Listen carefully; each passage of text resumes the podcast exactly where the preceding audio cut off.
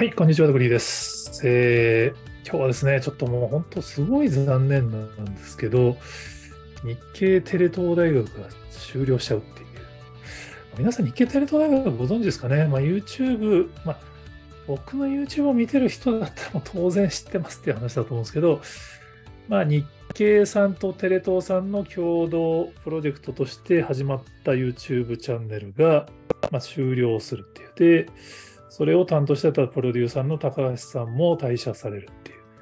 で非常に残念なことに、そのニュースのその裏側が文春にすっぱ抜かれていて、まあ、要は日経さんの社内政治的な話で終わることになったっぽいっていう。これね、まあ、ちょっとその文春さんの報道がどれぐらい正しいのかわかんないんですけど、まあ、ちょっとこれは本当文春さんの記事を読んでいただければと思いますけど、まあ、僕も NTT 出身なんで、ちょっと大企業の政治的な話としては、まあ、さもありなんて話はあるんですけど、僕やっぱ日経テレ東大学、本当、テレビ局のこの YouTube 活用って、どうしてもこう番組そのまま載っけるだけでは難しいっていうのがある中で、まあ、今ね、100万登録とか超えてると思うんで、まあ、見事な成功事例だなと思って、まあ、高橋さんのインタビュー記事なんかも読んで、まあ、ちょっと僕、高橋さんの追っかけをして、高橋さんのイベントで挨拶させてもらったら、なんかちょっと AKB 企画に巻き込まれてみたいな経験もさせてもらいましたけど、何が残念ってね、高橋さんがテレ東を退社する流れになっちゃったんですよね。まあ、テレ東の高橋さんっても本当名前が売れていて、まあ、いわゆるこう、佐久間さん的な感じのポジションにはなってたんで、まあ、いつ辞めても食っていけるんじゃないですかみたいな話は、まあ、よく本人もいじられてたんですけど、高橋さんの面白いのは、実はメディアのインタビューで、辞めませんって散々言ってたんですよね。だからサラリーマンいいことありますよねって。だからいる間にやれることやった方がいいですよねっていうのを結構はっきりおっしゃってて、まあ多分本人も当然辞める方がみたいな選択肢はあったんだと思うんですけど、まあ、少なくともテレ東で出世して頑張るんだっていうのをこれね、1月18日とかのインタビューで喋ってんですよね。高橋さん、フリーにならないんですか？テレビ東京の常務を目指してますから、かっこ笑いみたいな。現場にいると変えた方がいいと思うこともたくさんあって、それを変えるなら出世するしかない。クリエイターとしてやっていくなら佐久間さんみたいに出世ゲームから降りた方がいいと思うんですけど、出世って会社員の醍醐味だと思うので、僕はそっちのゲームの方が楽しいので、今はそこを頑張ろうかなっていう。ちょっとね、こう、あの、昭和の世代からすると、あの、踊る大捜査線のこう室井さん的な感じ。まあ、伝わんねえかな。いや、フリーになった方が年収上がりますよって言われても会社員がいいですかっていう質問に対しても、やっぱり楽しさ先行なので、大企業にいるうちしかにしかできないことに挑戦してみてやめてもいいじゃないですか。やめるのはいつでもできるので、までおっしゃってるんですよ。この記事が出て1ヶ月もしないうちに今回のものですからね。まあ1ヶ月はしてるのかな。その、結構ね、このインタビューの中でも、その、リアル本本本当の大学みたいなものをできたら面白いなって、日経テレ東大学のリアルスクールができたら、これ日経さんとの相性が良さそうでしょみたいな、そこに日経が傷ついてくれるかですよねみたいな感じで、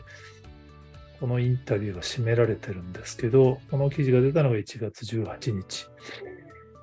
で、まあ、結果的には、まあ、高橋さんが2月末で退社されるというニュースが出て、まあ、成田さんが日経テレ東大学引退しますっていう発言が出て、なんかおかしいなとなったら、日経テレ東大学が閉鎖だってことになって、それは実は社内政治だったっていうのが文章にすっぱ抜かれるっていうね。これちょっと全部その関係者に本当のことを聞かないと全部憶測でしかないんで、まあその、まあ、残念だでしかないんですけど、個人的に僕あの、まあ、日テレの土屋さん、まあ、元日テレの土屋さんなのかな、その電波少年とかを作られた土屋さんとちょっとこう仲良くさせていただいたとか、まあ、土屋さんがやってた勉強会に生徒として参加させていただいたので、まあ、土屋さん僕は勝手に師匠の一人だと思ってるんですけど、まあ、土屋さんがほうれん草は会社を滅ぼすっていうノートで記事を書かれててですね、まあ、これがすごい面白いんですよね。その、ほうれん草とかやってたら電波少年はできなかったみたいな話なんですけど、で、まあ、この記事、2021年ですかね、もう2年前か。これすごい話題になって、土屋さん結構このほうれん草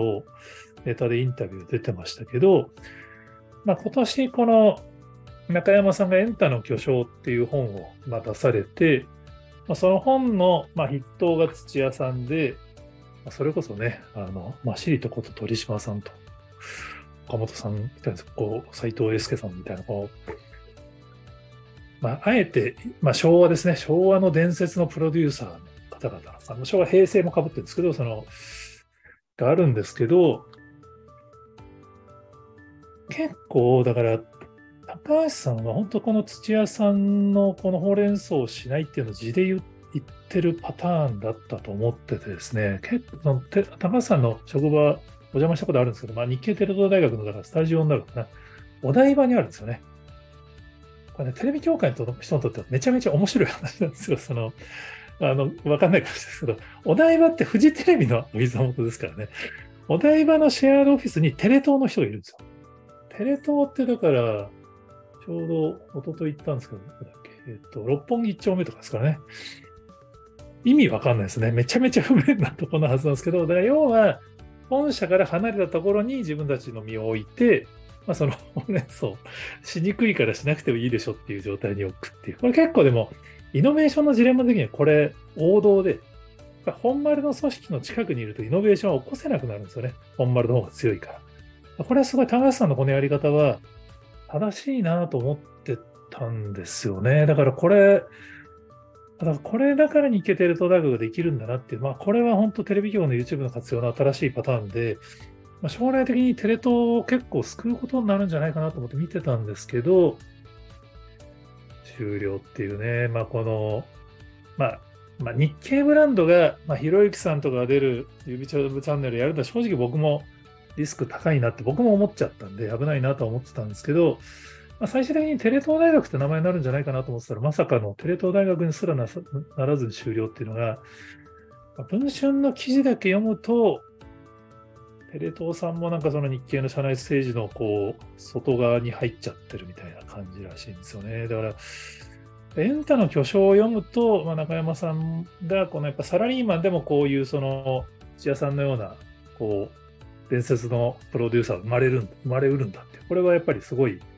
安心したというかこう今後もあり得るよねっていう文脈で本はあの最後の方にまとめられてたんですけどやっぱね、こうちょっとに今の日本のこのサラリーマン組織だと、土屋さんとか高橋さん的な人がやっぱり生きづらくなっちゃったんじゃないかなって、こんだけ会社員でいますって言ってた高橋さんが出なくちゃいけなくなったっていうのは、ちょっと個人的には本当残念だなっていう話を、ちょっと永山さんにも聞いてみたいなと思っていたりしております。